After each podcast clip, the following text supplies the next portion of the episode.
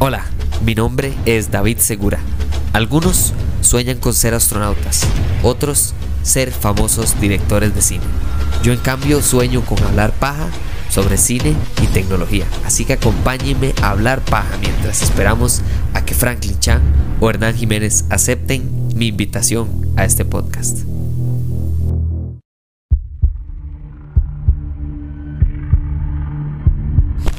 Daisy, esta lista eh, se suponía que iban a ser solo tres.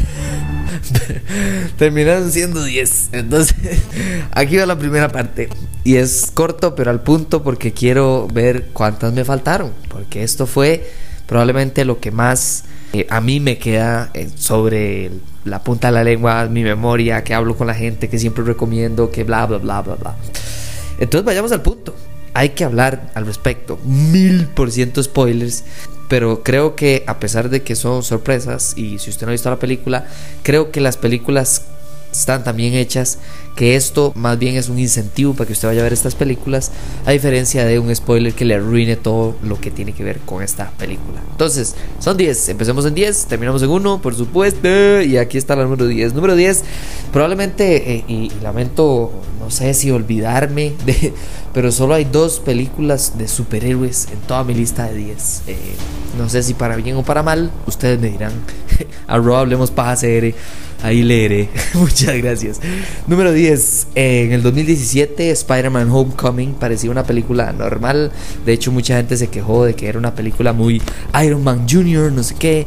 Y de repente, no solo es un buen guion, no solo es una buena estructura de, película, sino que la escena en la que Peter Parker llega a la casa de la, entre comillas, amiguilla novia ahí que tiene a, a llevarla al a Homecoming, ese es el punto de la película, eh, ¿quién sale más que Adrian Toomes? O sea, si usted le sale de frente, no solo un villano, un villano que usted conoce, un Mae absolutamente mayor que usted no se esperaba que estuviera ahí y que por encima de todo eso, el Mae es capaz de asesinar a alguien con tal de lograr lo que él logra o de proteger a su familia, que en realidad es algo súper atractivo de este personaje como villano, que él está haciendo lo que está haciendo porque no le permitieron trabajar Así de sencillo.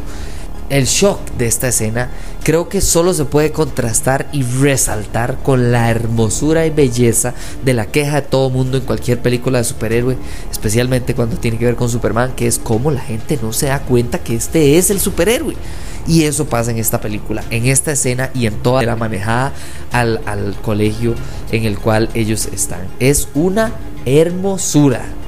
O sea, el shock de toparse al buitre, a Adrian Toomes de frente y que él no sepa que usted es Spider-Man, pero que usted sí sepa que él es Adrian Toomes y empezar a maquinar en su cerebro que usted está en peligro inminente de muerte en todo momento y después montarse al carro y que esta mae no tenga el entendimiento, ni usted la madurez, porque claramente el más es un chamaco que no sabe cómo guiar la conversación lejos de a dónde está llegando, para que el papá de esta madre inmediatamente se dé cuenta que en el asiento de atrás de él está Spider-Man y le amenace a muerte él su vida y la de los seres amados, sino que también le agradezca por salvar la vida de la hija. O sea, qué escena, qué momento, qué felicidad, qué belleza. Siguiendo con eh, la número 9. Tenemos que hablar, por supuesto, que ahora nos vamos del 2017, nos movemos hacia el 2019. Sí, ustedes van a creer que las películas son muy recientes, pero de verdad téngame paciencia. Eh, por eso están tan abajo, porque siguen siendo muy buenas, pero bueno. En el 2019, eh, algo sorprendente es ver la película Parasite. Parasite es una película de Corea del Sur y absolutamente que loca de la jupa y de zafada de todos los tornillos posibles. La película se llama Parasite por el hecho de que básicamente hay una familia que se está tratando de aprovechar de otra familia, ¿ok? Pero el shock de esta película no tiene nada que ver con la familia inicial que está tratando de comerse viva a la otra familia cual parásito eh, de que bien claro viene en el título. En título, Bong Joon Ho es un genio Eh, eh, en general, las actuaciones que hay aquí son extraordinarias. Eh, el contexto sociocultural que hay es hermoso. El uso de ignorancia por parte de la familia ricachona es súper inteligente porque no insulta, pero sí hace ver bastante, bastante lelos a estos carajos y me parece interesantísimo. Creo que a fin de cuentas la sorpresa es, yo, sin arruinárselas completamente, lo que les voy a decir es el búnker. Es esta idea de que el parásito va más allá que solo lo que vemos de frente. Entonces está una familia muy millonaria y hay otra familia que se está aprovechando esa familia. Pero hay un búnker que cambia absolutamente todo el uso de ese búnker, de los colores, de la pelea, de la sutileza con la que básicamente hay una guerra así de vida o muerte en la vida de, debajo literalmente de la vida diaria de una familia absolutamente millonaria y acomodada es genial y el desenlace no hace más que nada más ponerle la cereza al pastel. Parasite es fácil de recomendar, por supuesto que ganó el Oscar y demás, y, pero lo que importa es la sorpresa. Número 8. Número 8 está facilísimo. Hablemos de una película. Ahora sí, nos devolvemos un poco más al 2006 con The Prestige. De por supuesto que nada más y nada menos que Christopher Nolan. Está Christian Bale, está Hugh Jackman, está Scarlett Johansson, está Michael, Michael, Michael Caine que absolutamente que me encanta, pero para mí esta película lo mejor es hablar de el sacrificio. Esta película se trata sobre sacrificio. Alguna gente diría que la pasión de perseguir lo que uno ama, que en el caso de estos dos maestros es magia, ¿verdad? La práctica de la magia comercial, pero yo diría que más bien es sacrificio. ¿Hasta dónde está usted dispuesto a sacrificar o ensuciarse las manos, como pone la película, para llegar a un punto de éxito o de logro o de lo que sea que usted está tratando de conseguir en su vida? Y estos dos maes son otro universo de competencia apasionada, de competencia en sacrificio, de competencia en hasta dónde estoy dispuesto a empujar mi vida, la de mis, las personas que yo amo y en general la de mi carrera profesional con tal de lograr mi acometido, que es ser el mejor mago con el mejor truco, que es ser ganarle a esta persona, incluso hasta vengarme de él de la mejor manera posible, cual mago que engaña no solo a la audiencia, sino que a su propia familia. Es una locura, es un cambio y al final yo debo, debo decir que aquí no hay un, una sorpresa que creo que eso es parte de lo que lo hace superior a, bueno, la de Spider-Man solo hay una sorpresa. En, en, Parásito hay varias sorpresas, pero ninguna es a este nivel de grande. Pero ya en esta llegamos a un tamaño verdaderamente que escalofriante de cantidad de sorpresas, porque cuando usted cree que es una, viene la otra y viene la otra. Y al final, cuando ya usted claramente tiene en su mente como, ah, ok, ya entendí cuál es el gran secreto detrás del truco final, eh, falta todavía la cereza al pastel. Y eso es lo que creo que lo hace tan, tan rescatable. Y por eso quiero recomendárselas en todo momento. The Prestige 2006 Sacrificio. Ahora sí, cierto que nos devolvemos todavía más a 1995, señores. Una película que verdaderamente no hay manera de explicarla más que decirle a alguien la siguiente frase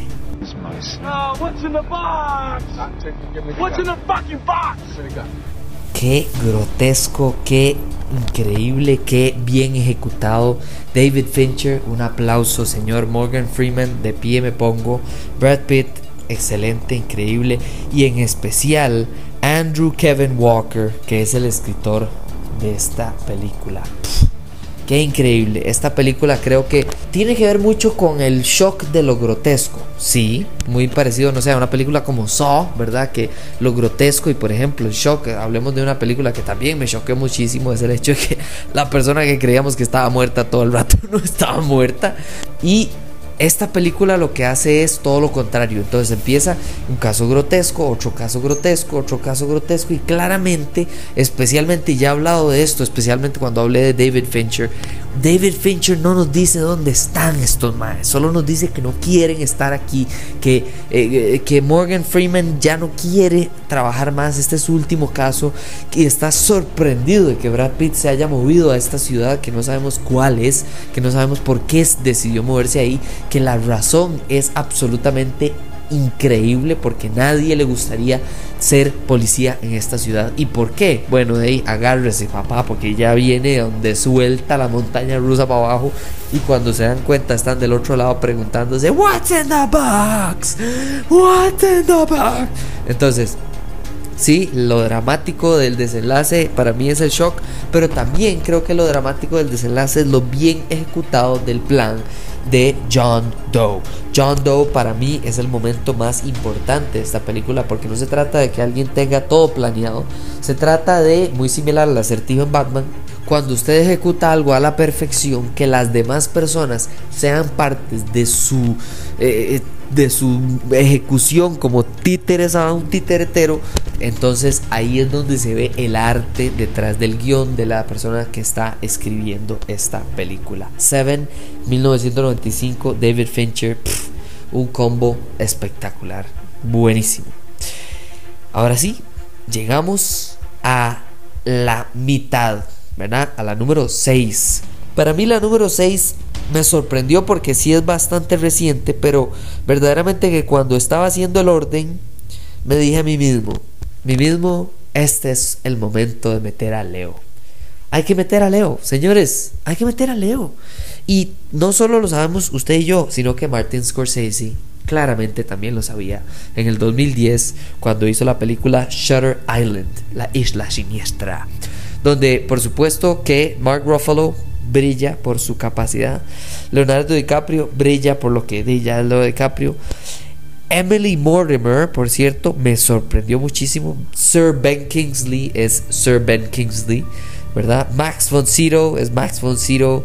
O sea, aquí el reparto no es lo que me preocupa porque está en buenas manos. Y creo que lo que más me sorprende es el hecho de que esta película tiene una manera de narrar el final porque para mí sí, el shock por supuesto que es cuando nos dicen quién es Andrew Ladies.